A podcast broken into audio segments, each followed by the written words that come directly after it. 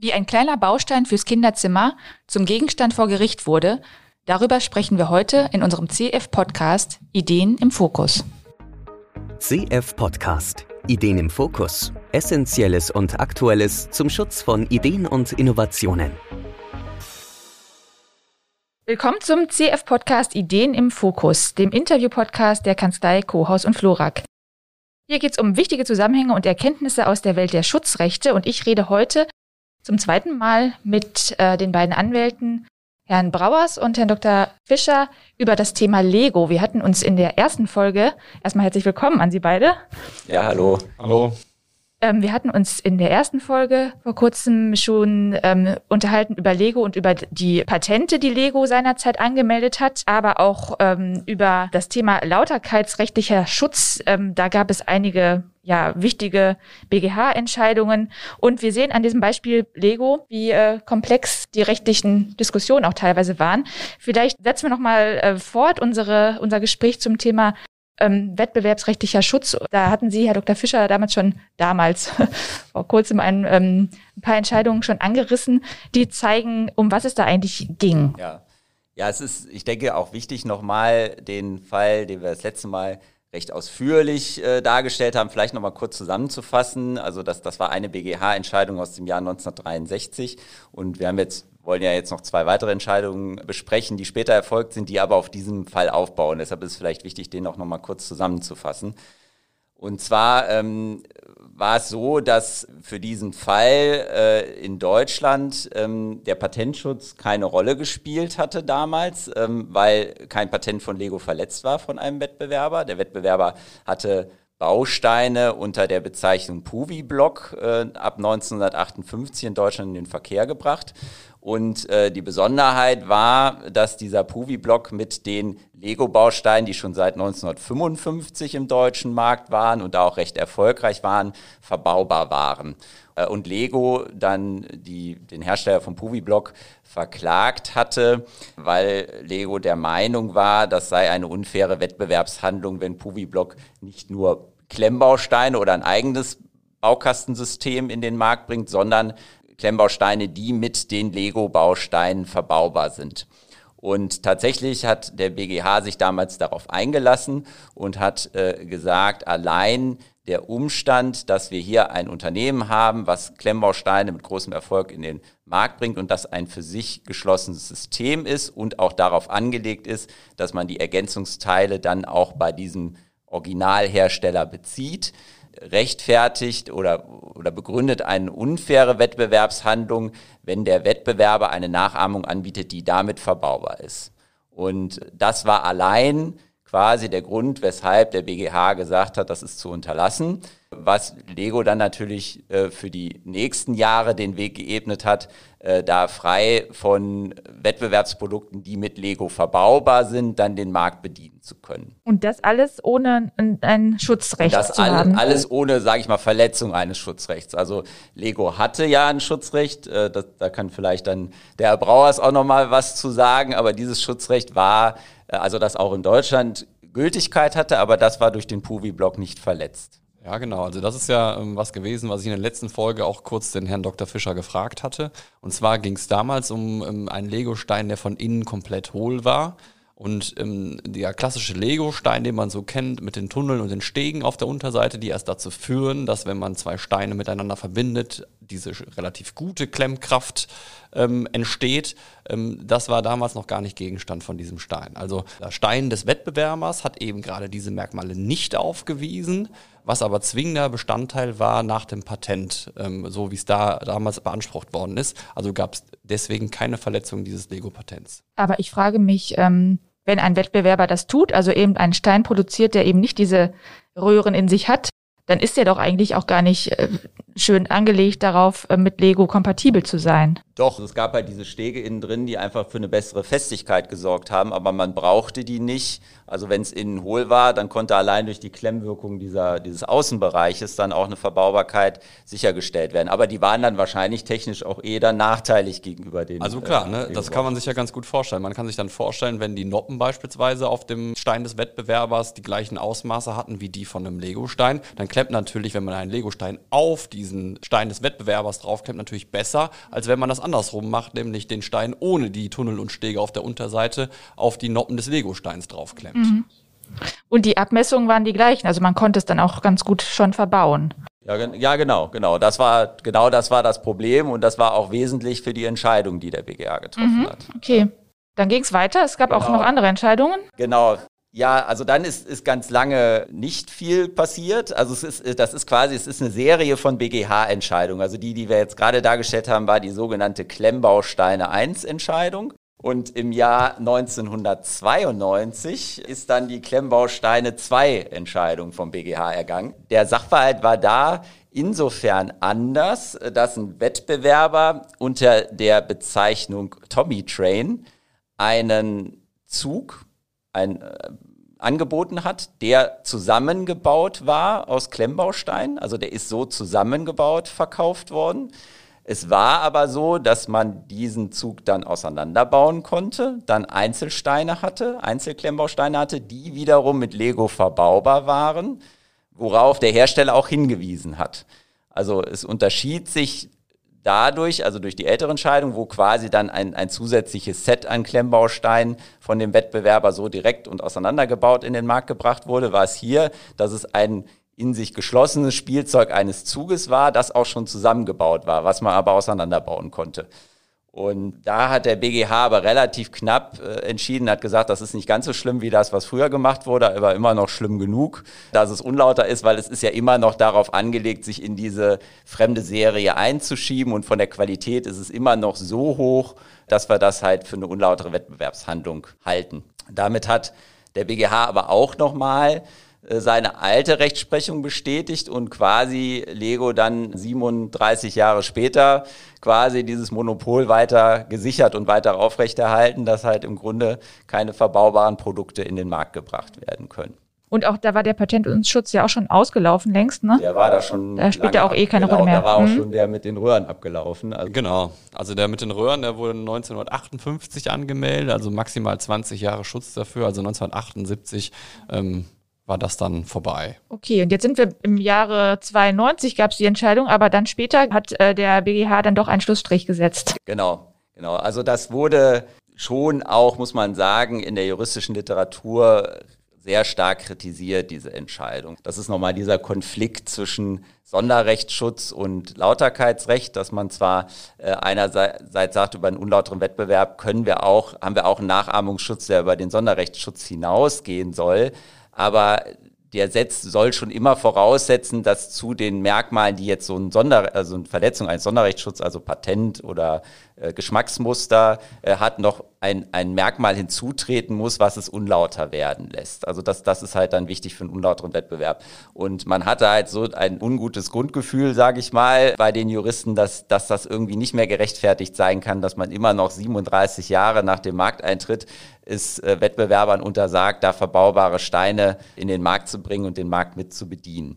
Und dann muss man vielleicht noch dazu wissen, was die BGH-Entscheidung dann im Jahr 2004 möglicherweise mit beeinflusst hat, war auch eine Reform des Geschmacksmusterrechts, also des Schutz von Designs. Da geht es halt um, um das äußere Erscheinungsbild von Produkten. Und auch da ist es typischerweise so angelegt als, als Schutzausschlussgrund für ein Design, dass ich nicht äh, einen Designschutz für ein Produkt beanspruchen kann, was im Grunde so beschaffen sein muss, damit es mit anderen Erzeugnissen kompatibel ist. Von der technischen Seite jetzt her, ne? Von der technischen Seite, genau, genau. Ich, wenn ich ein, versuche, Designschutz für ein Produkt oder Merkmale zu bekommen, die ich halt zwingend so gestalten muss, damit sie halt kompatibel sind mit anderen Produkten, dann kann ich dafür eigentlich keinen Designschutz bekommen.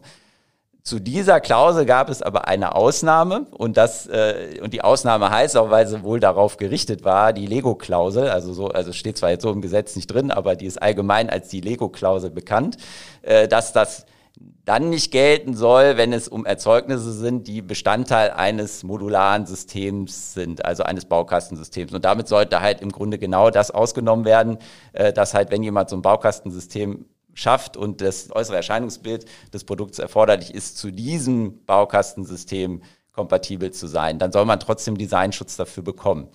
Ähm, das hat aber dann damit dazu geführt, dass man im Designrecht, was ja ein Sonderschutzrecht ist, genau diesen Tatbestand berücksichtigt hat und trotzdem das Designrecht ja nur maximal 25 Jahre äh, gültig ist. Und dadurch hätte man eigentlich spätestens ab da, also wenn nicht gar vorher, einen Wertungswiderspruch gehabt zwischen dem Lauterkeitsrecht und dem Sonderrechtsschutz.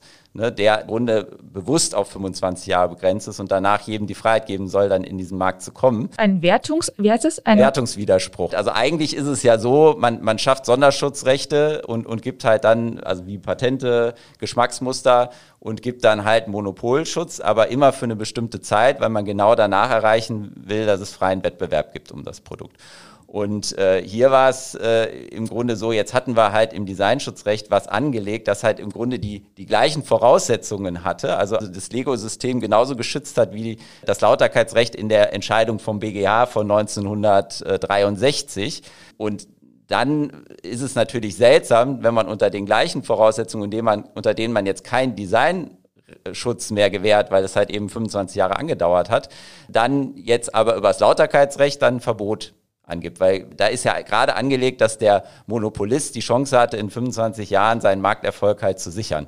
Und genau daran hat dann der BGH, ohne jetzt diese Lego-Klausel zu nennen, angeknüpft und hat halt gesagt, äh, okay, wir haben die Kritik der juristischen Literatur vernommen. Äh, wir wollen aber immer noch nicht ganz abrücken von unserer Entscheidung. Äh, das ist dann manchmal natürlich auch schwierig zu sagen, wir haben das immer alles falsch entschieden, äh, sondern haben, haben aber gesagt, okay, wir gehen das insoweit mit, dass wir sagen, also auch dieser Lauterkeitsschutz, der auf die Leistung als solche gestützt ist, also dieses hier, dieses Unlauterkeitsmerkmal des Einschiebens in die fremde Serie, der muss sich daran orientieren, was halt eben nach dem Sonderrechtsschutz an Maximallaufzeiten gegeben ist und kann jetzt hier, äh, also ich glaube fast 50 Jahre nach Markteintritt nicht mehr bestehen. Und hat äh, im Grunde gesagt, okay, wir ab jetzt haben wir zumindest entschieden, gibt es für diese, also für, für, den, für den Markteintritt äh, von Wettbewerbsprodukten, die verbaubar sind mit Legosteinen, keinen Schutz mehr über, den Lauter, über das Lauterkeitsrecht, weil dieser Schutz zumindest zeitlich abgelaufen ist. Mhm. Das Ganze nannte sich Lego-Klausel. Ja. Also das heißt ja dann nicht, dass es nur auf Lego anwendbar ist, sondern gab es da auch noch spätere ja, Rechtsprechungen, wo man sagte, dass da wenden wir jetzt die Lego-Klausel an? Ja, also ähm, das ist tatsächlich, soweit man es sehen kann, lange äh, nicht gezogen worden, die Klausel. Man hat auch für Lego gesagt, ja gut, der Baustein, der ist jetzt so alt, da kriegt man eh keinen Designschutz mehr drauf.